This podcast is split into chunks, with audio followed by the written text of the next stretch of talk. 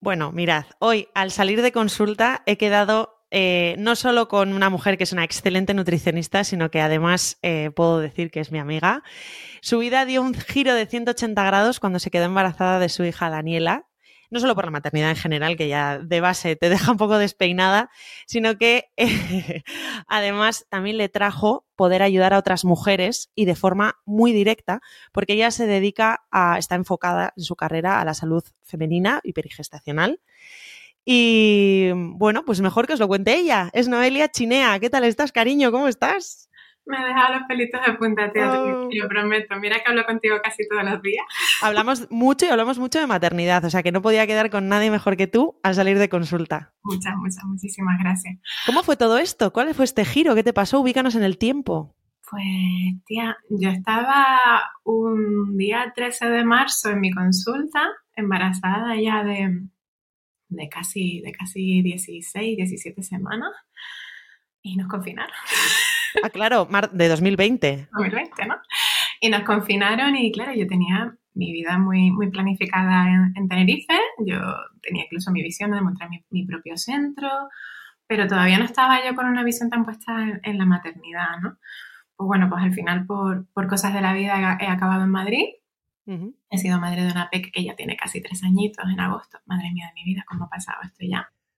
Y bueno, es verdad que a mí el embarazo mm, me permitió acercarme ¿no? a todas las inquietudes, a todas esas eh, esos interrogantes que nos quedaban ahí, ¿no? De por qué las madres estamos tan solas, por qué estamos tan abandonadas en nuestras maternidades, ya no solo en el embarazo, o sea, en el embarazo es cuando más acompañadas estamos, ¿no?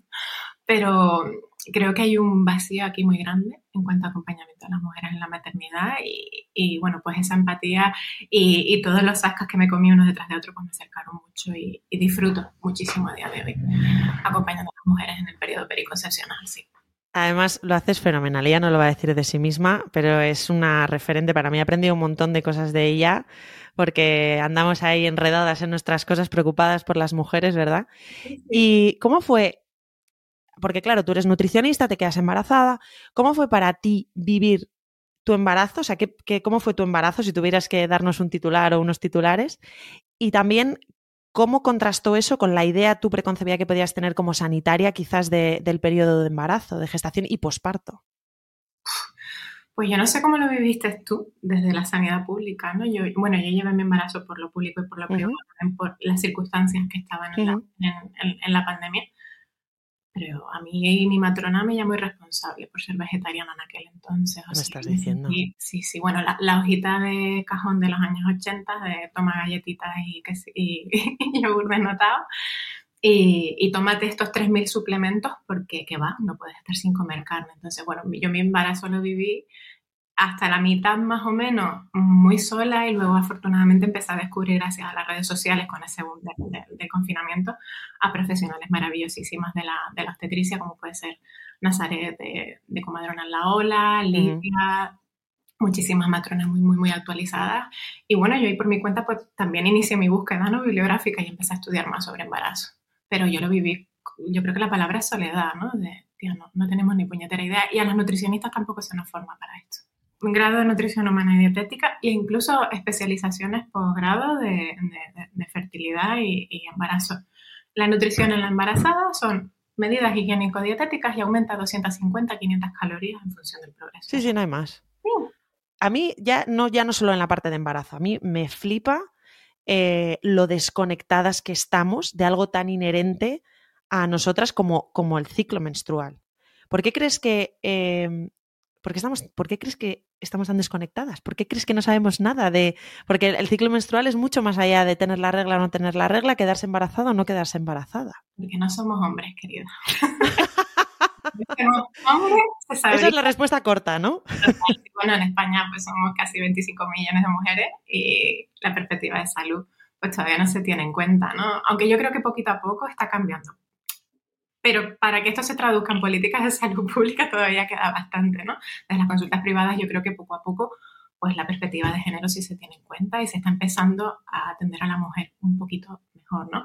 Durante mucho tiempo también hemos cometido el gran error, la gran cagada de entender que las alteraciones del ciclo menstrual son problemas de fertilidad y punto. Exacto. Si no quieres ser madre, pues me da igual, ¿no? Que tengas amenorrea, que tengas síndrome poliquístico o que no te puedas levantar de la cama cada vez que tienes la regla.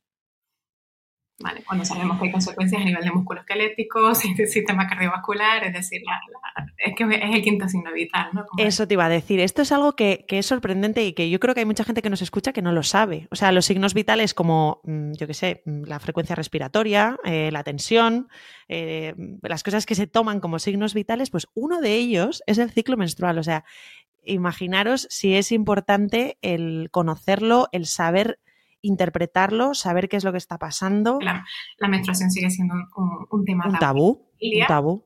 ¿no? Que, que, normalizamos todos los signos anormales de la menstruación, normalizamos el dolor menstrual, normalizamos todo lo que nos pasa a las mujeres y que, está, y, y que nuestros procesos sean fisiológicos o patológicos están hipermedicalizados. Para todo, la píldora, eso es verdad. el embarazo, que es un proceso, el embarazo de bajo riesgo, es un proceso fisiológico y está medicalizado, pues imagínate la menstruación, el ciclo menstrual de las mujeres, ¿no? No hay otra solución para ti que no sea la, la píldora anticonceptiva, ¿no? U otro. Volviendo un poco a la, a la parte de mm, nuestra, que es la comida en general, la alimentación y, la conducta alimentaria, eh, muchas veces cuando, por ejemplo, ya no por entrar en embarazo, pero sí en el periodo de deseo gestacional, tú te quieres quedar embarazada, eh, una de las cosas que hace muchísima gente es decir, voy a comer mejor. Y en ese voy a comer mejor muchas veces caen en alimentación mm, como muy restrictiva, mm, precisamente consiguen todo lo contrario, que eh, lo que están haciendo sea una visión completamente diferente de lo que es salud y de lo que se necesitan. ¿Qué impacto crees que puede tener? ¿Qué relación guarda esto con la búsqueda de embarazo? ¿O cuáles son un poco... con la salud hormonal de la mujer. Exacto. Porque también podríamos meter aquí pues, el tratamiento nutricional de de algunas alteraciones como el síndrome ovario poliquístico. sí, o sea, que tú te pongas a, comer de determinada manera, como mejor, en plan más, más estricto, digámoslo así, para conseguir buscar quedarte embarazada, revertir un síndrome poliquístico, etcétera, etcétera. Totalmente de acuerdo contigo. O sea, la alimentación puede ejercer un papel súper importante en la homeostasis hormonal y sobre la mejoría de algunos parámetros, tanto en la búsqueda gestacional. De hecho, esto es un signo bueno, preocuparte por porque todo esté bien, ¿no? Que es el objetivo de, esa consulta preconcepcional, que todo esté bien antes de, de que llegue el positivo pero muchas veces se nos olvida y nos llevamos por delante otros pilares fundamentales para el mantenimiento de la salud, la salud mental, la salud física, el sueño, la calidad del descanso. O sea, son igual de importantes. La salud social, estar con gente. Total, total, no limitar mi vida. Yo me encuentro muchas veces con mujeres en consulta pues que empiezan a tener una relación tormentosa con su comida a partir de el, el momento en el que dicen, pues voy a mejorar mi SOP o voy a, a, buscar embarazos, ¿no? Esos embarazos que no llegan y que me esfuerzo más en tener una alimentación saludable ahí empiezan a detonar muchísimas alteraciones alimentarias, ¿no? Y la raíz también suele ser el bombardeo excesivo de información bastante tóxica que, a las que están expuestas en redes, que aquí me perdonen todas las compañeras que divulgan de forma excepcional en redes, pero no todo el contenido es de calidad, ¿no? Ayer mismo me una paciente... Eso te iba a decir, ¿Qué? cuéntanos. ayer, ayer hablando con una paciente me dijo, me he quitado Instagram. Y muy bien. o sea, necesito, necesito dejar de estar bombardeada, ¿no? Porque, claro, somos consumidoras de información, tú sabes que, bueno, en, Instagram, pues busco ayuda, ¿no? Sobre recetas para SOP, SOP, SOP, SOP, SOP, y al final es el bombardeo. 20 suplementos, haz estos ejercicios, come estos alimentos, metabolización estrogénica, o sea, y acaban absolutamente bombardeadas y empeoran su salud, por supuesto que la empeoran. Pero porque tiene mucha relación con, con la parte cerebral, ¿no?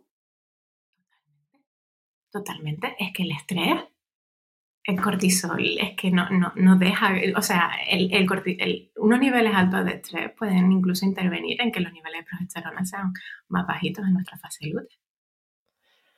Es que es, es paradójico, ¿eh? que intentando buscar eh, la salud, o sea, que intentando hacer las cosas bien, digámoslo así, eh, puede, ser, o sea, puede ser tu piedra en el camino. Totalmente, totalmente. Tú piensas que al final la alimentación, pues sí, puede puede influir en, tu, en tu salud hormonal porque para empezar tiene una capacidad de influir en la secreción hormonal a nivel hipotalámico. El hipotálamo, siempre decimos todo, ¿no? La, la, torre de control, la jefa, ¿no? Quien manda, quien recibe señales nerviosas de tubo digestivo con, señales de, saciedad, de llenado gástrico, quien recibe información sobre eh, la composición de nuestra sangre, sobre mm, quien recibe también información sobre nuestro entorno, ese estrés crónico, pues al final el hipotálamo puede tomar decisiones, puede decir, oye, que el horno no está para bollo, que voy a suprimir tu eje eh, gonadal y no vas a menstruar. ¿Por qué? Porque porque no es el momento, porque acabo de detectar que, te, que estamos en guerra y ahora mismo tener hijos no es, no es provechoso. No, no, está bien para ti. ¿vale? En ese sentido nos, nos protege, pero no menstruar es muy malo para nuestra salud. Cada ovulación es un regalo. Chusa Sanz decía que cuando comparamos eh, el número de ovulaciones que tenía una mujer del Paleolítico hasta la, hasta la Edad Moderna, hasta la Revolución Industrial, y nosotras, era 20 ovulaciones versus 500, creo que decía. A 500 ahora, claro. Antes se pasaban la mayor parte de su vida a las mujeres. Eh, el pecho. Exactamente, exactamente. el pecho. pero la lactancia, sabemos que bueno, que la reproducción y la lactancia materna tienen efectos protectores. O sea, es real, es saludable y es, protectora. De hecho, tenemos, las mujeres que dan el pecho pues tienen menos, menos riesgos de algunos tipos de. Pero, pero sí, de hecho es la hipótesis que, plantean muchos muchos científicos, ¿no? ¿Por qué hay tantas alteraciones hormonales ahora mismo? ¿Por qué hay tantos Porque, pues, oye, es que estamos expuestas a un número de ovulaciones que nunca habíamos estado expuestas antes. Bueno, desde una perspectiva gordofóbica te dirán, es que claro, como ahora hay más obesidad, hay más SOP. Hombre, las señoras opinando. Pero es, es llamativo, ¿eh? es llamativo. Y yo creo que al final ahora está habiendo un, sí, para mí está floreciendo un poco esta perspectiva de decir, oye, que estamos aquí nosotras, ¿no? Y que es importante. Nuestro ciclo menstrual, eh, creo que es la, Asociación Americana de Ginecología, es la que lo ha, catalogado como el quinto signo vital. O sea, que no es que tú y yo nos lo hemos inventado lo del signo vital, es gente que sabe, señores, como dices tú, que lo han dicho. Una señora eh, que, lo, propuso. Pero eh, centrándonos en el primer pilar que decíamos de la alimentación, si tuvieras que decir a alguien que nos está escuchando que se acaba de quedar embarazada, eh, ¿qué aspectos eh, puramente dietéticos eh, deberíamos tener en cuenta? Pues, a ver, mm, dirigiéndonos a la mujer o a las nutricionistas, a la mujer, venga. no, mira, sí que, no, mira, al revés, podemos empezar, podemos empezar si quieres, que eso me parece muy interesante también. Tú eres dietista nutricionista, ¿qué cosas tienes que tener en cuenta cuando viene una embarazada? Pues las dietistas nutricionistas debemos conocer bastantes cosas, no simplemente bueno, el manejo de las náuseas y poco más. Para empezar, creo que, y hablaremos de ello un poquito más adelante, si, te apetece, debemos conocer los riesgos asociados al consumo de determinados alimentos y bebidas. Esto es algo de, de, primero, de carrera, como son pues enfermedades de transmisión alimentaria, consumo de tóxicos como el alcohol y sus medidas de prevención. Bueno, y herbáceos, ¿no? Tipo infusiones, que todavía hay bastante desconocimiento al respecto. También creo que algo que deberíamos estudiar y que creo que es de obligado cumplimiento para los nutricionistas actualizarnos más en metabolismo y en endocrinología de la placenta. O sea, es un órgano totalmente desconocido y es imposible entender procesos como la diabetes gestacional si no entiendes cómo funciona la placenta. Es que es imposible. O sea, sabemos que la placenta, la mayoría de las veces preguntamos, ¿para qué sirve la placenta? Para alimentar al bebé. Bueno, pues también regula el metabolismo materno-fetal desde el principio del embarazo de distintas formas, va evolucionando. ¿Para qué? Pues para poder proveer a ese feto de los nutrientes que va necesitando en cada momento. Y también modula el sistema inmunológico de la madre, es decir, permite que uno, dos, tres bebés puedan coexistir dentro del sistema materno. Es un órgano que simplemente, yo soy muy romántica con la placenta, a mí me encanta, pero es que deberíamos estudiarlo un poquitito más. Para entender la nutrición durante el embarazo, entender... Eh, deberíamos tener un conocimiento profundo de, de ese es que la placenta desplaza todos los, prácticamente todos los ejes hormonales de la mujer. Llega y dice, aquí voy a mandar yo.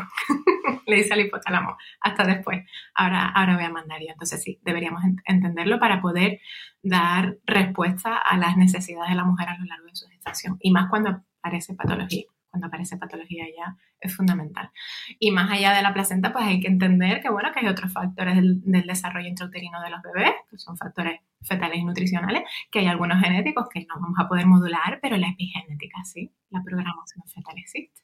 Y yo cuando me preguntan por epigenética, yo siempre respondo lo mismo. ¿Cómo está mamá antes y durante el embarazo? impacta directamente los resultados de salud de ese bebé. Y antes no es el mes antes. Exacto. antes es uno o cinco años antes, más o menos. ¿Vale? Entonces la preconcepción empieza mucho antes de empezar a tomar ese, bueno, y si llegamos, ¿no? Porque muchas veces pues llegamos ya con el positivo humano, ¿no? por, desconocimiento, por lo que sea, aquí la, la, la, última culpable es la mujer. Eh, los profesionales no tenemos que revisar ahí un poquito y siempre en la historia clínica, si viene una mujer por el motivo que sea, pues conocer su deseo reproductivo pues, pues es totalmente lícito. Oye, te plantea, a mí me llegan muchas mujeres a consulta por organización de comida, por dolor menstrual, lo que sea, y, y Jolín, en la tercera consulta descubro que quiere ser madre y digo, oye, eh, ah, sí, sí, y digo, Jolín, pues esto hay que, hay que plantearlo, ¿no? ¿Por qué crees que pasa eso? ¿A qué se lo achacas tú? Porque todavía las mujeres no sabemos lo importante que es la preconcepción. ¿Tú crees que no lo dicen porque no le dan la importancia que tiene el que yo dentro de tres o cuatro años quiera ser madre, ¿no? Efectivamente. Y bueno, incluso dentro de este propio año, ¿no? Que me digas, no, no, ah, sí, bueno, estamos buscando. Y digo, Jolín, esto, pero esto es culpa nuestra, de los sanitarios, del sistema. Porque no lo preguntamos lo suficiente. Porque no lo preguntamos y porque no, no le damos la importancia que tiene. Bueno, de igual, manera que de igual manera que a mí en la vida me han preguntado cómo son mis ciclos menstruales. O cómo es la higiene del sueño durante el embarazo. Por ejemplo. Una mujer embarazada que descansa mal, que tiene trastornos del sueño ya desde antes del embarazo incluso, tiene mayor riesgo de tener psicosis puerperal o depresión postparto. Ahí estás. Y no nos preocupamos por la higiene del sueño. ¿Vale? Volvemos a lo mismo, ¿no? Mm, alimentos para mejorar el metabolismo estrogénico, todos estos, ¿vale? El ejercicio, eh, la gestión del estrés, el descanso, ¿dónde está? Mm son mucho más potentes muchas veces. Y no ningunear el efecto de la alimentación, más faltaría, ¿no? Vivo de eso. pero, pero que a veces que ramplamos, ¿no? Venimos a la consulta esperando ese suplemento mágico. Ese suplemento o ese menú o esa receta o esa lista de alimentos o esa cosa concreta que yo puedo hacer. Porque en general también las intervenciones preventivas, de alguna manera o, con tiempo, como digo yo, eh, cuestan más, cuestan más que calen, yo creo. Mucho requieren más esfuerzo también.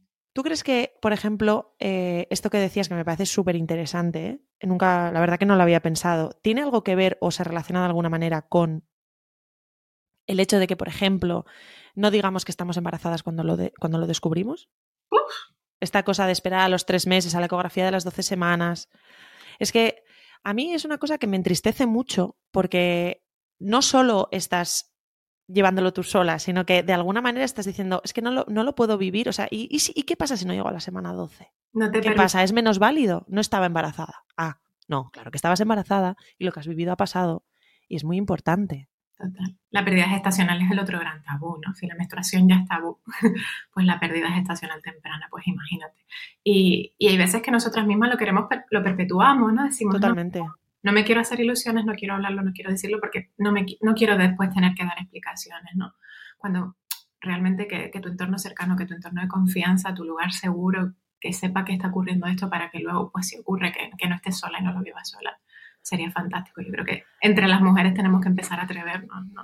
Pero es al final eso, es, es, de, es conectarnos con la propia experiencia y con que, que, lo que es muy fácil decirlo, pero es que tampoco el no conectarte te va a, te, va a evitar el sufrimiento. ¿no? Con el bebé tiene consecuencias, por supuesto que sí. Ahí vemos la gestación subrogada y, y los efectos que puede tener para ese bebé, porque pensamos, yo soy mm, totalmente, o sea, mm, me cargaría la, la, explotación reproductiva de las mujeres, pero también pensando en los bebés, porque creo que ponemos sobre la mesa todo lo que ocurre con las mujeres pero ¿y, los derechos de ese bebé? ¿O el desarrollo de ese bebé? ¿O Exacto. Las, la, secuelas psicológicas del desarrollo perinatal de ese bebé? sí, o sea, ¿a partir de qué edad ya se te considera persona?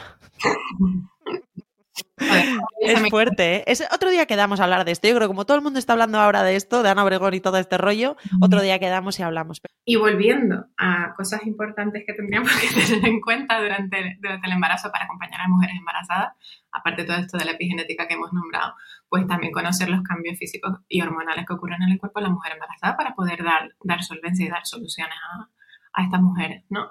Y también una cosa que me parece fundamental y que esto, yo creo que las mujeres respondemos mejor. No sé si los compañeros, nutris, hombres responden igual. Saber detectar cuando la mujer necesita ayuda de otros profesionales, por ejemplo, de suelo pélvico, ¿no? Tema incontinencia urinaria, que no es normal, ¿no? O sea, ahí me preocupa que las profesionales de la nutrición no estemos mm, tan actualizadas en todo lo que es los cambios que pueden aparecer no normales durante el embarazo y que sepamos detectarlos para decirle a la mujer, oye, necesitamos acudir a este especialista, ¿no? Derivar es súper importante.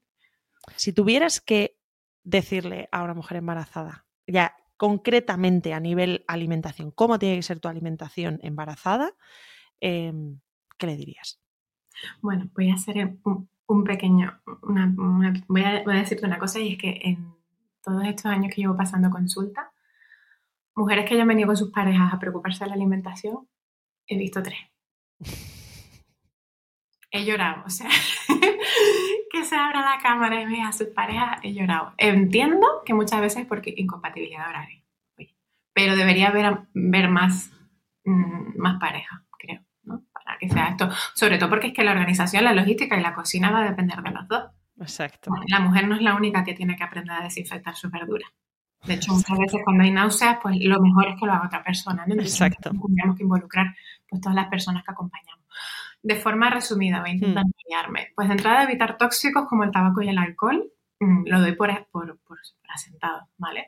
Durante no, no, lo des tan por asentado, porque yo, yo he leído artículos de, me acuerdo de un hospital que hicieron, o sea, análisis que hicieron de drogas y alcohol random a mujeres embarazadas que iban a hacer las, las visitas, no me acuerdo exactamente, era un hospital de Inglaterra, lo leí hace tiempo, y, y salía un porcentaje nada despreciable. Bueno, y del desconocimiento y, el, y los mitos, ¿no? La cerveza sin, por ejemplo, lleva. Exacto. pero lleva lleva. Entonces, bueno, es verdad que tenemos que evitar el alcohol, tanto en bebidas alcohólicas como también en preparaciones, ¿no? Tener esa, estar ahí pendientes y cuando salgamos a comer fuera, sobre todo en guisos, ¿no? Preguntar si, si está cocinando con alcohol. Eh, aviso, el alcohol no se evapora del todo cuando estamos cocinando. me alegro que lo digas, me alegro que lo digas. Se evapora, así que por favor sustituir por especias y por calditos de verduras que tienen un sabor muy, muy, muy potente. Durante el primer trimestre, si vamos a hacer un paseo lineal por, todo el embarazo, pues ya existe, aunque no existe un, requerimiento mayor de energía, sí que existe un mayor requerimiento de micronutrientes para el desarrollo mm. fetal, sobre todo vitaminas del grupo B, el famoso ácido fólico, vitamina B12, vitamina B6, son bastante importantes en este tramo. Además, también uno de los primeros cambios que se produce en el cuerpo materno es que hay un aumento del volumen sanguíneo y para ello necesitaremos cuidar hidratación, no restringir el consumo de sal, que yo creo que esto en esto todavía estamos muy, muy, muy verdes, aparte de que el sistema cardiovascular y el renal se gestionan para que esto sea posible, la sal es fundamental y sobre todo también aportar nutrientes relacionados con la, con, la creación de matías, ¿no? Proteínas, hierros, vitaminas del grupo B. todo, eh, esto, todo esto que nos estás contando, ¿lo recomendarías? ¿Crees que se puede llegar ácido fólico normalmente ácido fólico, ácido fólico, yodo se suele suplementar. ¿El resto lo recomendarías a través de alimentos o recomendarías? Valorar, valorar. Valorar depende del caso. Lo que para mí es el starter pack de la suplementación en el embarazo y lo que deberíamos, y lo que deberíamos mm, valorar. Pero esto, claro, esto dirigido un poco ya al profesional, que es quien, quien tiene que prescribir, ¿no?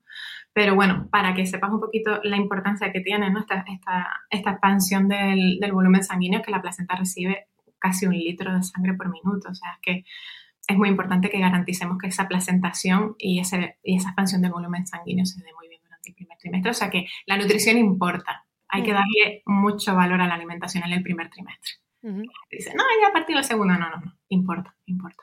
A partir del segundo trimestre aumentan mucho los requerimientos de proteína y de grasa, sobre todo como el, hierro y el calcio, estamos formando ahí muchísimos tejidos, muchísimos huesitos y, esto hay que cuidarlo. Es verdad que después hay un evento bastante reseñable que es a partir de la semana 24. El metabolismo materno empieza a cambiar bastante, bueno, es algo bastante transitorio, pero se marca mucho entre la semana 24 y 28, pues mm, nuestro metabolismo cambia y se genera una resistencia a la insulina bastante fisiológica para que para poder demandar todos los requerimientos de glucosa, que es su combustible favorito. A cambio, la, placenta pues promueve la liberación de, ácidos grasos para que nosotras podamos abastecer nuestras necesidades energéticas. Pero bueno, ese final del segundo trimestre, inicio del tercero. Eh, Ahí es donde suele coincidir también la, prueba. ¿Qué opinión tienes sobre el cribo de diabetes gestacional? Porque pues ahora se está hablando mucho de que la prueba eh, de los Sullivan, que es eh, una sobrecarga oral de glucosa, como que es, demasiado, hay gente que dice que es demasiado mm, fuerte, o sea, como depende, que habría que valorar dependiendo del caso, ¿no? Yo creo que hay alternativas. Creo que hay alternativas, o sea, te voy a dar mi opinión, o sea, nos, interesa detectar si hay una diabetes, eso nos interesa muchísimo, porque las consecuencias pueden ser devastadoras. E incluso en primer trimestre, si hay factores de riesgo o no nos hemos hecho una analítica preconcepcional, interesa detectar si hay una resistencia a la insulina pregestacional. Porque una diabetes tipo 2 no diagnosticada en embarazo se puede complicar muchísimo. De hecho, el pronóstico suele ser peor cuando la diabetes, o sea, cuando me hacen un Sullivan en el primer trimestre, ¿no? muy tempranito, o me hacen una, una, curva y da positivo, eso no es diabetes gestacional, eso es una diabetes tipo 2. Pues muchas veces no, sí, que no lo sabes y, te lo pillan ahí. la diabetes relacionada con el embarazo se da normalmente en segundo o tercer trimestre por este lactógeno placentario, ¿no? Este, este de, esta hormona que, que, cambia en torno a tu, tu, metabolismo. Es verdad que si estamos sanas, que tengamos valores de glucosa un poquito más elevados, es normal y es necesario para que cuando esa glucosa llegue a la placenta, el, el feto lo pueda utilizar, ¿no? Pero si hay factores de riesgo previos, si hay resistencia a la insulina, si hay una pérdida previa de peso bestial, ¿no? Con hmm. una masa muscular poco funcional, pues esto hay que vigilarlo. Hmm. ¿Estoy de acuerdo con el Sullivan o no con el Sullivan? Pues yo estoy de acuerdo que la mujer lo haga como mejor se sienta. Yo cometí el error hace un tiempo de ser muy talibana de los Sullivan, pero después me di cuenta que incluso hay mujeres sanitarias, yo que trato a muchas enfermeras, que le tienen pavor a estar pinchándose 800 veces al día y hacerse ellos una curva en casa de, glucemia y haciendo un estudio domiciliario de glucemia. Yo, opino un poco como tú, ¿eh? yo creo que eh, todo lo que sea concretar en, en, en lo que tienes delante, o sea, en ese momento para esa mujer y tener en cuenta también su opinión, en el sentido de, en la medida en la que se pueda, yo creo que, que al final vuelve, volvemos un poco a lo que decías al principio, acompañar, explicar, eh, qué es lo que está pasando, qué es lo que podemos esperar, cuáles son los riesgos de no hacértelo, cuáles son los riesgos de hacértelo, eh, etc, etc. Yo creo que eso eh, siempre va a ser toma decisiones mm, informadas. Informadas, exacto. De hecho, hacer este, este pequeño repaso en la preconcepción, el mirar si, si yo estoy bien, si mis niveles de glucemia preconcepcionales están bien, si yo estoy haciendo ejercicio, si, me estoy, si estoy cuidando ¿no? esa sensibilidad a la glucosa, pues, Jolín, mm, si tú estás segura que está todo bien, has cuidado eso, lo has vigilado, te, lo, han acompañado en una consulta de nutrición o con tu ginecóloga, y llega el primer trimestre y te lo plantean y tú estás segura de que no lo necesitas, pues tomas esa decisión, ¿no? Pero también tomar decisiones de no me lo hago, pues tenemos que, acarrear con esas cosas, ¿sabes? Si, si no nos diagnostican algo que hay, pues eso es nuestra responsabilidad también. No es no al Sullivan. Y, y si pasa algo, ¿qué?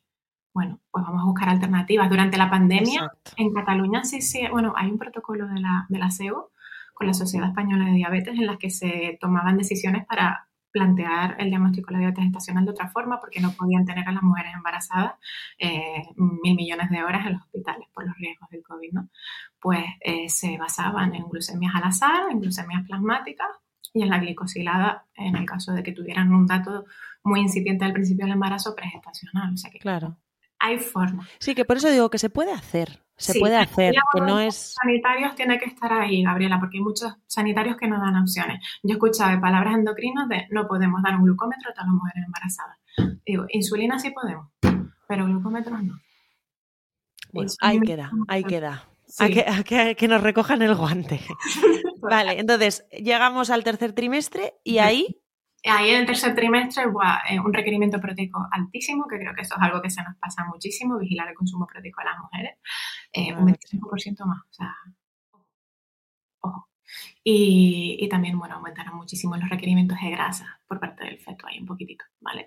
Pero bueno, y esto acompañado, lógicamente, de una suplementación preconcepcional adecuada y por supuesto volviendo al ácido fólico, sí, hay alimentos muy muy ricos en ácido fólico, verduras de hoja verde, eh, algunos frutos secos, las legumbres, los huevos, el aguacate, algunas frutas cítricas o, o, algunas tropicales, pero eso es insuficiente, ¿vale? Porque, ¿Por qué? No porque la dieta, porque aquí mucha gente diría, qué mal, qué mal hechas estamos, ¿no? De que no. Eh, lo que se ha visto es que para reducir el riesgo de efectos del tubo neural necesitamos dosis muchísimo más altas. Entonces, lo recomendado como poco son 400 microgramos de ácido fólico preconcepcional, ¿no? Al menos tres meses antes. Pero es que habrá que ver el estatus de la mujer, ¿no? Si ya una mujer me viene con déficit de ácido fólico en la, en la pregestacional, pues primero habrá que remontar y a partir de ahí, ¿no? preparar la, la preconcepción. Y la pregunta del millón, ácido fólico, pero no todos los ácidos fólicos valen igual, ¿no? ¿Te acuerdas cuando hablamos en Natal? Me acuerdo muchísimo y me encantaría que lo compartieras con, con las que nos están escuchando. Pues, a ver, por llevarle un poquito aterrizado y no ponernos excesivamente técnicos, sabemos que en España casi una de cada dos mujeres no es capaz de metabolizar correctamente el ácido fólico inactivo, que es el ácido fólico que contiene la mayoría de suplementos prenatales y algunos indicados, bueno, algunos medicamentos, porque el, el yodo cefolo, aunque sea un suplemento, tiene categoría, categoría de medicamento, o el alcohol, ¿no? que se lleva usando un montón de tiempo. Eh, ¿Qué ocurre? Que ese ácido fólico, para convertirse en un ácido fólico que nosotros podamos utilizar a nivel celular, requiere una transformación de cuatro reacciones químicas. En esta última hay una enzima en la que sabemos que hay un, un porcentaje de un 40 y pico por ciento. Sí, nada, nada despreciable. En la que no funciona del todo bien. ¿Cuánto funciona? Pues eso dependerá ya de tu herencia genética, ¿no? De si venga de madre o padre, pero sabemos que no, es, del todo, no es del todo bueno. ¿Qué tenemos que hacer? ¿Hacerle analíticas genéticas a todas las mujeres que se quieran quedar embarazadas? No, pues universalizar el metilfolato como el, el suplemento de elección, ¿no? O sea, cubrimos a todas, ¿vale? Y la dosis va a depender de analíticas previas, de patología, de la medicación que pueda estar tomando o que haya tomado, ¿no? Pues, por ejemplo, mujeres que hayan tenido un aborto y hayan tenido medicación para ese aborto, pues necesitan claro. mayor, mayor, dosis porque son antifolínicos, ¿no? Algunos antifolínicos. Eh, en caso de mujeres sanas con analítica correcta, todo bien, eh, al mínimo 400 microgramos de ácido fólico al día sería la dosis mínima. Pero yo en preconcepción hay mujeres pues, con enfermedad celíaca, con alguna clínica concreta sí. que aumento esto, ¿no? Y ante un déficit de folato en el periodo pregestacional vale la pena interrumpir la búsqueda. Y esto es un consejo que debemos dar. Nosotros sí vemos un Pero que no se da tanto, ¿no? Que lo que está haciendo tampoco es ninguna locura, porque ya hay países, ¿no? Que, que de base o, o, que está más es más fácil acceder a ese tipo de, de forma del, del, ácido fólico. Bueno, en Italia el, el laboratorio que fabrica el Acfol, el Iodocefol y el Natalven, que es el mismo laboratorio, Ajá en Italia ya lo formula con cuatro folios. A eso me refiero, que eso me, me sonaba haberte lo escuchado. Los obstetras han dejado de prescribir y se han puesto las pilas. En fin. O sea, solo toca que, lo, que, que los profesionales sí. eh, dejen de prescribirlo y se pondrán las pilas. Es así. Pero aún así en España ese suplemento es el más vendido. Y luego otros suplementos como el yodo, eh, lo que decías antes, ¿no? Las vitaminas del grupo B. Sí. ¿Esto en base a qué podríamos decir que se, que se considera la suplementación? Todo, se ha dicho que bueno, que hay que valorarlo en función, de, en función de la ingesta, pero sabemos que en España tenemos un problema bastante gordo con el yodo. Somos un país, incluso en la zona mediterránea, en la zona, en, en Andalucía y algunos estudios. Sí, en la zona costera que vemos un déficit de yodo, ¿no? Y tenemos ahí un problemita con las glándulas tiroideas. Eh, lo ideal sería suplementar, salvo que haya alguna patología tiroidea que te lo contraindique, ¿no? Como por ejemplo mm. el tiroidismo, ahí por favor, si tenemos alguna patología de lo que sea, siempre por favor consultar, ¿no? No suplementéis por vuestra cuenta. Pero eso, eso es algo importante. Sí. De forma poblacional, sí, un suplemento de entre 150 y 200 microgramos al día. Incluso en algunos embarazos gemelares se recomienda incluso subir a 300, cosa mm. que spoiler, no se está haciendo. Eh, vitaminas del grupo B, pues ya te dije antes que eran súper importantes, ya no solo para la formación de, esa línea media, de ese, tubo neural, sino también para la expansión de, del volumen sanguíneo, ¿no? Para poder sostener el desarrollo de tejidos y de fluidos de la madre. La vitamina B12 y la vitamina B6. Es verdad que, jolín, si no hay déficit, si está todo bien, podríamos prescindir, pero casi todos los suplementos mmm, ya pueden venir formulados con las dos y, y, no cuesta nada, es decir, yo creo que, que, que, que, sí que vale la pena. En analítica preconceptiva sí que estaría muy guay valorar homocisteína, ácido metilmalónico, sobre todo en aquellas mujeres. Eso, eso valora también el estatus de B12, ¿no? Supuesto, sí, valorar en, sobre todo en mujeres que consuman pocos alimentos de origen animal, no solo las vegetarianas, por favor, sino mujeres que digan, ah, pues yo que, que me cuesta, vale, perfecto, no pasa nada, pero vamos a hacer una buena pauta. Y en mujeres vegetarianas se recomendará pasar de suplementación semanal a suplementación diaria. Hay que cambiar la suplementación. Uh -huh. ah, mira. ¿Por qué? Porque no tenemos constancia de que las reservas de B12 pasen a través de la placenta, todavía no lo sabemos. Sin embargo, sí sabemos que la, que, que la B12 circulante en sangre, sí. Entonces, pues nos vamos a asegurar con suplementación diaria. Además, eh, corrígeme si me equivoco, ¿eh? estas, estas vitaminas son hidrosolubles, quiero decir que es muy difícil que haya una intoxicación. Quiero decir que si imagínate que tienes un estatus buenísimo, pero mira, mm, te vas a tomar la B12, no pasaría nada. O sea, quiero decir que al final, si lo pones en la balanza de, beneficio y riesgo, se, inclina fácilmente hacia el beneficio. Hablabas antes de, mujeres que hacen un bajo consumo de productos de origen animal o incluso que son vegetarianas. Eh, en este caso, ¿Qué opinión tienes tú sobre los suplementos de omega 3?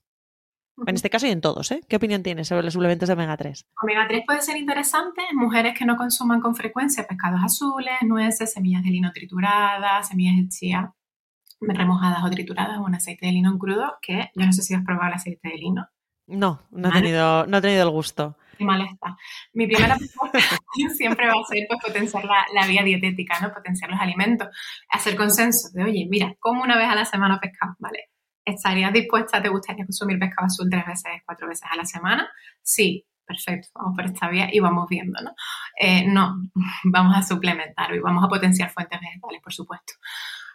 Pero mm, es verdad que sabemos que un estatus bueno de omega 3 reduce el riesgo de muchas complicaciones durante el embarazo diabetes estacional, preeclampsia, mm, retraso de crecimiento intrauterino, prematuridad, o sea, tenemos ya estudios. Entonces, bueno, pues lo ideal es eso, personalizar en función de la... Yo pocas mujeres no les suplemento el omega 3, pero hay algunas de costa que comen mm, muchísimo pescado y no lo veo necesario, muchísima caballa, meloa, boquerones, como que el pescado es una de las fuentes proteicas de su dieta principales y no hace falta. Pero en el resto una cosa muy importante es que esté certificado como con una certificación IFO que garantiza una mayor pureza y, menor contenido en metales pesados que sabes que en embarazo. Claro, eso te iba a decir, es que hay que tener muchísimo cuidado y claro, porque al final hay que tener cuidado no solo el omega 3, luego también a mí me parece algo importante eh, porque yo tomé omega 3 que tía, las pastillas o como se diga eran de un tamaño que para tragarte eso, o sea, claro, la otra opción era tomarlo en eh, cucharada. Líquido, yo lo he probado porque yo tengo una cosa y es que pruebo todo lo que prescribo. Y compré omega, de hecho lo compré vegetal pensando que iba a saber mejor. Pero no, ¿no? Lo tomo, no, Es horrible. Yo prefiero la pastilla, aunque cueste, pero bueno, si a le cuesta muchísimo, pues podríamos intentar dárselo líquido. Luego también a veces en embarazo, yo por ejemplo, eh, tenía o sea, me repetía mucho la comida, tenía como mucha sensación y claro, esa suplementación también. Por eso lo que dices tú, ¿no? Que al final también depende del caso, la mujer, qué tal lo tolera, no lo tolera, cómo podemos hacer, vamos a hacer algún consenso, no, sí, qué opciones tenemos. Sí, reflujo yo, a ver, en embarazos gemelar, es que claro, vamos a hablar de un embarazo, un embarazo gemelar, sí. el omega 3 te va de serie. Pero si hay reflujo, ahí es donde tenemos que tener un poquito ya el coco puesto en qué pasa con la progesterona, qué pasa con el músculo liso durante el embarazo, y es que está todo claro. relajado. Entonces, pues a lo mejor en vez de darlo con la comida, darlo entre comidas al omega 3 podría ser una buena estrategia. Por eso digo que una vez más, que la gente no coja y se tome algo porque ha visto en un post de Instagram que es bueno, que tal, que no sé qué, sino que cada, o sea, lo que le puede venir bien y aunque sea bueno para todos, igual en tu caso, en esa balanza de riesgo-beneficio, pues, pues no, ¿no? Por ejemplo, dime, No, no, no, no, dime tú. Digo que yo en una de cada tres consultas retiro suplemento. Pues por eso digo que muchas veces, y luego no te pasa a ti también que en consulta dices, a ver, que no por tomar más va a ser mejor. Muchas veces el efecto terapéutico viene de, de no tomar nada. O sea, de dejar, de dejar que tu cuerpo eh, haga. Por ejemplo, hablando de tomar y no tomar, eh, un componente, un principio activo eh, que está bueno, súper de moda, que se ha hablado mucho, es el tema del mioinositol. Sí, yo lo amo. Tú lo amas, cuéntanos un poquito más. Pues mira, aparte es, muy famoso en síndrome de ovario poliquístico, para mejorar esa sensibilidad a, la insulina y mejorar el entorno hormonal. Lo que estamos empezando a ver en estudios es su utilidad tanto a nivel preventivo como en tratamiento de la diabetes estacional. Yo lo utilizo a nivel preventivo cuando hay factores de riesgo. Y a nivel de tratamiento hemos conseguido incluso reducir la dosis de insulina.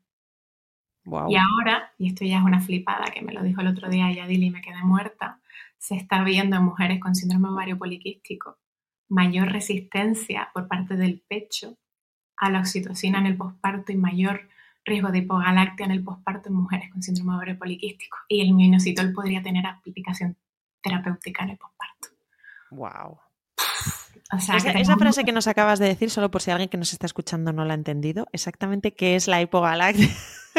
que nos ponemos a hablar tú y yo y vamos a aterrizarle un poquito más esa frase, porque es muy importante lo que acabas de decir. La hipogalactia, pues es poco frecuente, pero hay mujeres que por alguna patología producen poca leche. Como en este caso el síndrome de ovario poliquístico. Sí, puede haber un riesgo. Es algo que se está estudiando. De esto tampoco te quiero decir demasiado porque todavía no tengo yo los estudios. Bueno, pero estaremos atentas pero sí se está viendo que en mujeres con síndrome ovario poliquístico, una suplementación adecuada con mioinositol podría mejorar eh, todo el funcionamiento de la oxitocina en la lactancia. Y por lo tanto, em, la producción de leche, claro. Efectivamente, efectivamente. Eh, es un melón. Pero bueno, sí, yo, lo utilizo tanto en vegetacional como durante el embarazo de forma muy seleccionada, pero es un suplemento seguro durante el embarazo. Bueno, y que, y que es un suplemento a consultar con vuestro especialista si, si si de esto que ha dicho Noé os sentís identificadas, pues para que lo preguntéis y que lo valoréis y que lo valoren. Y también eso, si no lo conoce, pues que lo vayan conociendo también. Y luego las otras dos, a mí me llevaron las dos por el camino de la amargura en mi embarazo, que fueron el hierro, que no había manera de remontar aquello muchacha, y la vitamina D. Y el hierro porque se empieza, sobre todo en gemelares, Gabriela, creo que deberíamos cambiar las recomendaciones de primer trimestre. Creo que como que al principio no, no, no vigilamos mucho, ¿no? De cómo venía esa mujer, cómo venía esa ferritina, cómo estaba. Y joder, es que los requerimientos de hierro de una gestación múltiple telita. No, no, no, es que me, es que me, eh, o sea, mi embarazo lo recuerdo con mis dos hijos y el hierro. y el redoxón que me tenía que tomar, la vitamina C, porque vamos, o sea, es que bueno, no te voy a contar ahora mi pena, pero... ¿Tuviste molestias digestivas? Muchas, muchas, muchas. Y era algo que, es que es que yo me tomaba la pastilla y decía, venga, por mis hijos. No hay, otra. Porque es que, claro, sabía la importancia, me habían explicado la importancia, es que el hierro es fundamental. Total, ¿no? Y hacer una buena valoración, vuelvo, vuelvo, siempre, ¿no? A la pregestación, de cómo empezamos el embarazo a nivel de ferritina, transferrina, hierro, ese hemograma, cómo está. Muchas veces, pues por por prudentes tratamos solo la anemia, pero la ferropenia, es decir, cuando ya empieza a haber carencia en nuestra reserva, mm, pues, jolín, merece a lo mejor ser suplementado incluso antes para afrontar esas altas demandas de hierro. Es que eso te, eso te, iba a decir, que, que, mm, al final esto, para que nos entendamos, es como, como tener stock o sea, tú puedes tener, puedes tener, pero puedes tener un stock bajo y tú si te vas a quedar embarazada, ahí te van a venir a pedir producto. Entonces, eh, necesitas stock. Entonces, eso es un poco lo que, lo que decía Noé, que al final eh, esa valoración pregestacional, por eso es muy importante lo que decías también de preguntar el deseo, de si vas a querer ser madre, qué planes tienes de vida, cuándo tal, para poder planificar todo esto en la medida de lo posible, porque va a repercutir en tener... No asumir que todas tengamos que ser madres, porque creo que es una pregunta que en ciertos momentos de nuestra vida puede ser muy incómoda, ¿no? De jolín, siempre con la pregunta, sino por, por saber qué programación nutricional vamos a necesitar. Exactamente. Bueno, y que en el en la conversación no lo hemos atendido, pero quiero decir, también entendemos que existen mujeres que, que, no, que no tienen eh, útero, mujeres que, o sea, quiero decir, esto mm, lo estamos dando por hecho, pero que no hay que darlo por hecho, hay que decirlo abiertamente. Y que, y que hay, eh, hay hombres que menstruan y todo este tipo de cosas, ¿vale? Porque es importante también. Pero, pero sí, es muy, muy, muy importante, es muy importante preguntar sobre estas cosas y animarse a, a también a planteárnoslas a nosotras mismas, ¿no? Porque dices, bueno, esto todavía no tengo por qué pensarlo, no tal, o voy un poco más a lo loco, y luego verdaderamente lo que decías tú, pues te puedes encontrar de frente con... Sí, o la vitamina D, que no hemos hablado de ella, pero bueno, existe relación entre el déficit de vitamina D y el riesgo de diabetes gestacional, preeclampsia, retraso del crecimiento intrauterino. Y, y, afecta en el periodo preconcepcional también a la propia fertilidad a la fertilidad. O sea, qué guay sería llegar a un embarazo con esa vitamina D así, súper alta, que no, es lo común. Y después lo que nos cuesta a las profesionales poder pedir una vitamina D, incluso en el contexto de embarazo. Bueno, ya pregestacional ni te cuento, pero no está incluida en los protocolos y bueno, casi que tienes que justificar y poner medio riñón ahí para que te la la pido. Pero sí, sería otro, otro nutriente interesante a valorar ¿no? en esa suplementación durante el embarazo. Los requerimientos son mucho más elevados, tenemos un déficit poblacional de la hostia y, vale la pena valorarlo. Y muchos suplementos preconcepcionales, los multivitamínicos, eh, no tienen grandes cantidades. Tampoco esperemos mucho, o sea, no nos flipemos con los suplementos preconcepcionales. Lo que tienen que cumplir, ya lo hemos dicho, fólico, yodo, vitaminas del grupo B, y a partir de ahí, si necesitamos algo más, se puede complementar pero no estemos mirando ahí arriba abajo. Si tal suplemento tiene 27 miligramos de hierro y el otro tiene 30, por favor. También por eso, por la tranquilidad mental. Bueno, tranquilidad mental eh, es la que se dinamita cuando empezamos a hablar de lo que sí puedo comer en el embarazo, no puedo comer en el embarazo, eh, medidas higiénico-sanitarias, cómo se explican, qué es lo importante. ¿Eh? De eso, nos preocupamos más. O sea, Mucho más, pero es una preocupación, a mí me da la sensación de que es una potencia sin dirección, porque hay mucha confusión, hay muchas cosas que no sé, igual en la cabeza del que lo explica están muy bien explicadas, pero la gente no las recibe, o sea, no se entera de la vaina. Entonces, tú que eres una, que lo has explicado 85 millones de veces al cuadrado este tema, Noelia, ¿qué tenemos que tener en cuenta cuando nos quedamos embarazadas? ¿Qué cambia de cuando no estamos embarazadas? No te, hemos hablado de lo nutricional, de la parte más técnica, digamos, pero a nivel de manipulación, medidas higiénicas, ¿Qué cosas? A ver, bueno, vuelvo a la preconcepción. Desde el momento que haya búsqueda activa, ya nos deberíamos comportar como si estuviésemos embarazadas, porque no sabemos, en cierta medida, ¿no? Evitar consumo de tóxicos sobre todo, pero, jolín, ese, ese periodo embrionario en el que todavía no sabemos que estamos embarazadas también es sensible, ¿no? De, de todo este tipo de cosas. Entonces, yendo al grano, cosas, yo siempre separo entre cosas que deberemos evitar siempre durante el embarazo y otras que habrá que cuantificar y limitar en ciertos aspectos. Vale. vamos a, eso, vamos a las que no. A las que no. Venga, alcohol, ya lo dije antes, ¿no? Alcohol en cualquier forma, tanto como ingrediente, eh, y cuidadito con la cerveza así, que tiene, alcohol, poca cantidad, pero tiene. Abramos un melón con el vinagre. El vinagre, el vinagre de vino, bueno, está hecho de vino, tiene residuos de, alcohol, entonces lo, lo, quitaríamos. Hay un drama existente con el vinagre de manzana, es que si es bueno para la resistencia a la insulina, para mí por dos motivos principales yo lo desaconsejo. Hay alcohol residual, poquito, pero hay y no sabemos la dosis segura de alcohol en embarazo. Y por otro lado, no suelen estar pasteurizados, así que desde el punto de vista microbiológico no serían seguros, ¿vale?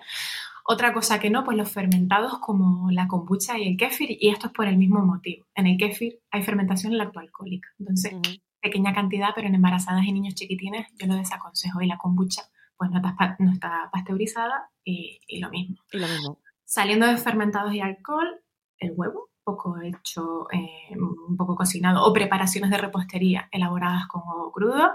Me he visto a mujeres después de comerse el roscón de reyes entrando en catarsis, en plan, comí roscón con crema, ¿no? Y, no, esas cosas, ¿no? Preguntar ante la duda, sobre todo en repostería, porque a veces no sabemos con qué se hacen las cositas.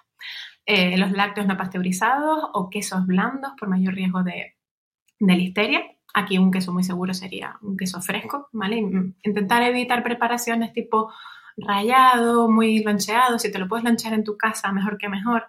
Y, esto es porque es verdad que está habiendo más casitos de listeria con algunos, con algunos alimentos. Es verdad que eh, siempre hemos diferenciado los lácteos solamente entre pasteurizados o no pasteurizados, posicionándonos en los pasteurizados, pero aquí cuanto menos toqueteados por la industria estén, menos riesgo de que en el proceso haya habido contaminación cruzada. Sí, porque además la listeria es una bacteria. Es puñetera. Muy, muy puñetera. Es, muy puñetera, sí. De la industria. Mm pescados azules grandes, ¿vale? Por su contenido en metales, ¿vale? Pescado crudo y semiconservas de pescado, que esta es otra, uno de los grupitos. Aquí hay mucho, mucha confusión. ¿Tienes alguna regla así para que se acuerden de decir qué sí, qué no? ¿Dónde está el límite? Temperatura. Vale.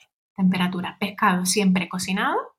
Pescado que hayamos congelado también lo vamos a cocinar porque con el congelado te cargas el anisakis, pero no te cargas la listeria y otro tipo de cositas. Y, las semiconservas de pescado son conservas de pescado que no han tenido tratamiento térmico.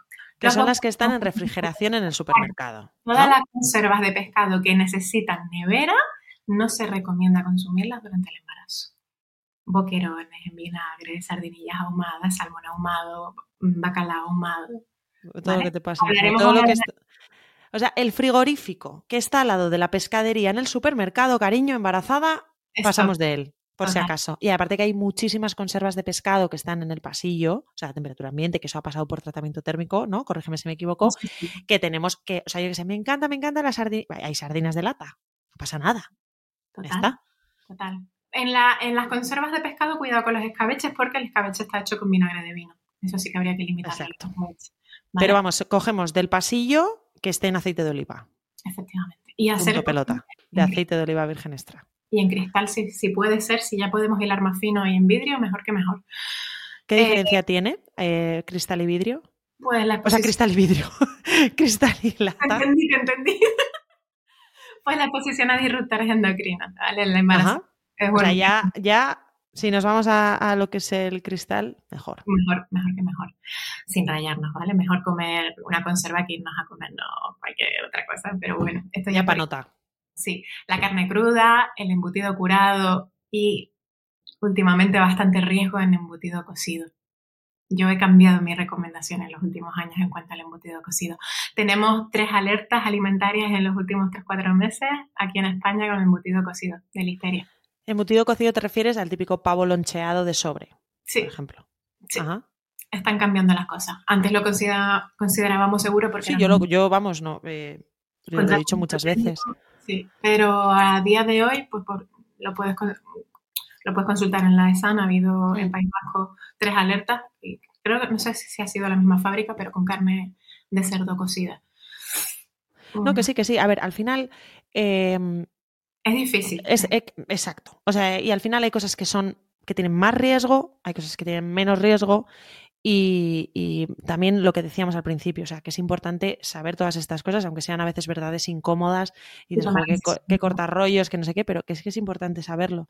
Una cosa también muy importante respecto a las carnes, por ejemplo, eh, que yo también siempre lo digo, es eh, muchas veces muchas personas van a comprar a eh, piezas que luego se las van a cortar. Eh, pensando que pues es mejor opción, pues porque evidentemente pues este es un establecimiento, conozco de toda la vida este establecimiento, ta, ta, ta, y ya sé que son, que, que serán muy limpios todo lo que tú quieras, pero es que, que ser limpio no te no elimina la contaminación cruzada que hayan utilizado para, pues lo que o para cortar un chorizo antes o, o cualquier cosa. Y que congelar no es la solución aquí. Exacto. No sé si, no sé si deberíamos abrir el melón del jamón. El melón del jamón, bueno, pues jamón no. Ese es el melón. Hombre, si te Oh. haces un sándwich a la plancha, pues igual sí. Sí, si puedes garantizar que pasa de 75 grados durante dos minutos de forma homogénea en todo el alimento, tururú. Pero Perfecto. yo prefiero, yo prefiero ser más, tú sabes que yo soy más conservadora en este sentido. Sí, bueno, al final también es que es que sí, pero que es que es lo que es. O sea, al final es asumir el riesgo. Total, total. A ver, carne, tú, tú, tú, algas. Las algas por su contenido en yodo, ¿vale? Ya tenemos el yodo suficiente en el suplemento y es verdad que si tenemos ahí predisposición a alguna alteración tiroidea, pues mejor no, no, no abusar de las algas o no consumirlas. Eh, vegetales que se vayan a consumir crudos sin desinfectar, con esto me refiero a frutas, verduras y hortalizas. Lo suyo sería desinfectarlas con productos específicos para ello. Ujú. A la- Pelarlas si se pueden pelar también, claro. Bien, sí, pero dependiendo de algunas, incluso si están muy... Hubo hace un tiempo una alerta, soy doña, yo soy la de Sam, ¿vale? Yo me entero por ti de muchas, ¿eh? hubo una alerta por melón al cortarlo. Entonces, eh, si está contaminada la superficie y metes el cuchillo, puedes contaminar el interior del alimento. Yo siempre digo, al final, por practicidad durante el embarazo en casa, para evitar la contaminación cruzada, les digo, mira, coges las hortalizas y las verduras y las frutas, las desinfectas, las- después le metes un chorro de agua tremendo, ¿no? O sea, lo, lo hacemos bien, las secamos y las guardamos ya desinfectadas. Y ya luego en la nevera, pues ya las, ya las utilizamos, ¿no? Pero mm, yo sí que Has dicho, has dicho nevera, que es la Nevera. palabra clave que a ti y a mí nos, nos trae por el camino de la amargura. nevera. Hay que limpiar el frigorífico. por favor. Y gracias. Una vez a la semana. De normal, pero embarazada todavía más. Todavía más antes de hacer la compra también sería recomendable. Ordenar el, el frigorífico también es muy importante, ¿no? A nivel de... Poner las cosas en su sitio, las cosas. Otro día hablamos de eso si quieres. Sí, otro día hablamos si quieres, pero sí que es verdad que eh, hay muchas cosas que no tienen que ver directamente con la alimentación, que son cosas que utilizamos, como lo de utilizar tablas para crudo y para cocinado, eh, incluso utensilios diferentes para crudo y para cocinado, por lo que decías tú de la contaminación la cruzada. del embarazo, que es muy porosa, todo este tipo de cosas es que se tienen que tener muy en cuenta. ¿Qué cosas podemos consumir, pero con... ¿Qué cosas podemos consumir, pero con... con pero, con un pero? Nueces de Brasil, nueces de Brasil. Es verdad que ni hay que eliminarlas, pero tampoco hay que ponerse ciega. Las nueces de Brasil son súper interesantes porque es el alimento que conocemos que más contenido en selenio tiene y el selenio en el embarazo es interesante. pero máximo dos al día, fin, nos quedamos ahí, ¿vale? Nada de puñadito semanal. Es que con un puñado semanal ya alcanzamos los requerimientos ¿Qué semanales, pasas? ¿vale? Pero no conocemos la- los efectos tóxicos de, de pasarnos de ahí, ¿vale? Por prudencia, dos nueces de Brasil al, día máximo. Después tenemos los estimulantes, el café, el té, el cacao. Eh, tenemos la máxima de 200 miligramos al día. Yo siempre digo que esta máxima dependerá de la tolerancia individual de cada mujer, ¿no? Si yo nunca tolero el café, eh, durante el embarazo no es el momento para ponerme a hacer el gilipollas. Pero si tengo una buena tolerancia al café como ella, que me tomo unos cuantos, pues hay que cortar un poquito. ¿Por qué? Pues porque la cafeína eh, durante el embarazo la, enzima que metaboliza la cafeína está un poquito más disminuida, estamos también más hemodiluidas. Entonces, pues esta cafeína permanecería más tiempo y puede... ¿Y, en, dosis de qué estamos hablando? ¿Como de dos cápsulas de Nespresso, una cápsula de Nespresso? Una taza de café son 100 miligramos máximo. Si, si tomas solo café, dos, dos, cafés al día. O dos cafés con leche o dos capuchinos por ahí. Si ya metes chocolate, pues dos oncitas de chocolate al 85% ya tienen 80. Entonces, si te quieres mantener el consumo de chocolate, pues un café y dos oncitas de chocolate. Tema té verde. El té tiene menos, mm, menos cafeína que, que, el café. Entonces, bueno, tenemos el té verde que tiene unos 30 miligramos. Ahí podríamos incluso bueno, ahora está muy de moda el té matcha y estas cosas. Sí, a tope. Pero bueno, uy, con el matcha tenía, bueno, el té matcha en combinación de té verde y alguna otra cosa. Tendría que mirármelo al matcha. Pero el té, matcha yo creo que era más, tenía más power, ¿eh? Sí, ¿no? Que el té verde de infusión de bolsita. Sí. A lo parece un poquito más al té rojo, que es un poquito más potente. Hmm, eso es. Y yo diría, bueno, en mi web tiene, tienen un artículo de cafeína, en mi Instagram también, o sea, tienen, se pueden descargar incluso una infografía que tengo ahí, o sea que lo pueden consultar en cualquier momento. Estabas hablando de... ¿Eh? En las infusiones, que todavía no te Bueno, el mundo de infusión, es que mm, lo vamos a tener que dejar para... O quedamos a tener que quedar en otro momento tú y yo, porque nos han quedado muchas cositas. Pero así, ¿qué cambiarías tú? ¿Qué te gustaría que se... cómo se divulgara eh, todo, de todo esto que hemos hablado en redes sociales respecto a embarazo o a ciclo menstrual o salud hormonal femenina, deseo gestacional, todo esto? ¿Qué te, qué te gustaría que se incluyera más o menos? Pues que se hable más de la salud mental en, el ciclo, eh, en cuanto al manejo de, alteraciones del ciclo menstrual o el propio embarazo y, todas nuestras etapas reproductivas. Eso me parece fundamental. También me preocupa y cambiaría este enfoque suplementocentrista que tenemos eh, y que la estamos liando parda, que, a consulta llegan mujeres que se toman una barbaridad de suplementos sin ningún tipo de indicación. Mm. Me preocupa la ligereza también con la que algunos profesionales hablan de suplementos y dosis, ¿sabes? Que en algunas cuentas esto está pasando, de no, pues si tienes esto, tómate esto en tanta dosis. Eso a mí en redes sociales me parece peligrosísimo. A mí me resulta irresponsable también. Muy, muy, muy peligroso. Y esto lo están haciendo médicos, ¿eh? O sea, bueno, y Nutri también. Pero, pero bueno, y también me preocupa y me toca muchísimo los ovarios y los servicios y la divulgación que se hace en torno a recuperar el peso postparto. Eso, eso me pone de una mala hostia que no, que no me aguanto. Normal. Me quedo ahí. Normal, a mí también. Me quedo ahí. ¿Vale? Bueno, y de todas maneras que a mí, yo por ejemplo, de las cosas que me has dicho que me quedo, que me parece muy importante, es que eh, lo importante es acompañar a las mujeres entenderlas, escucharlas, eh, ver, ver, el momento gestacional como que también es muy importante el pregestacional, ¿no? Que al final es eh, uno de los grandes olvidados. Parece que la gestación empieza en el momento en el que te quedas embarazada, pero lo que decías tú, hay que, no está de más empezar a tener mentalidad eh, embarazo tiempo antes.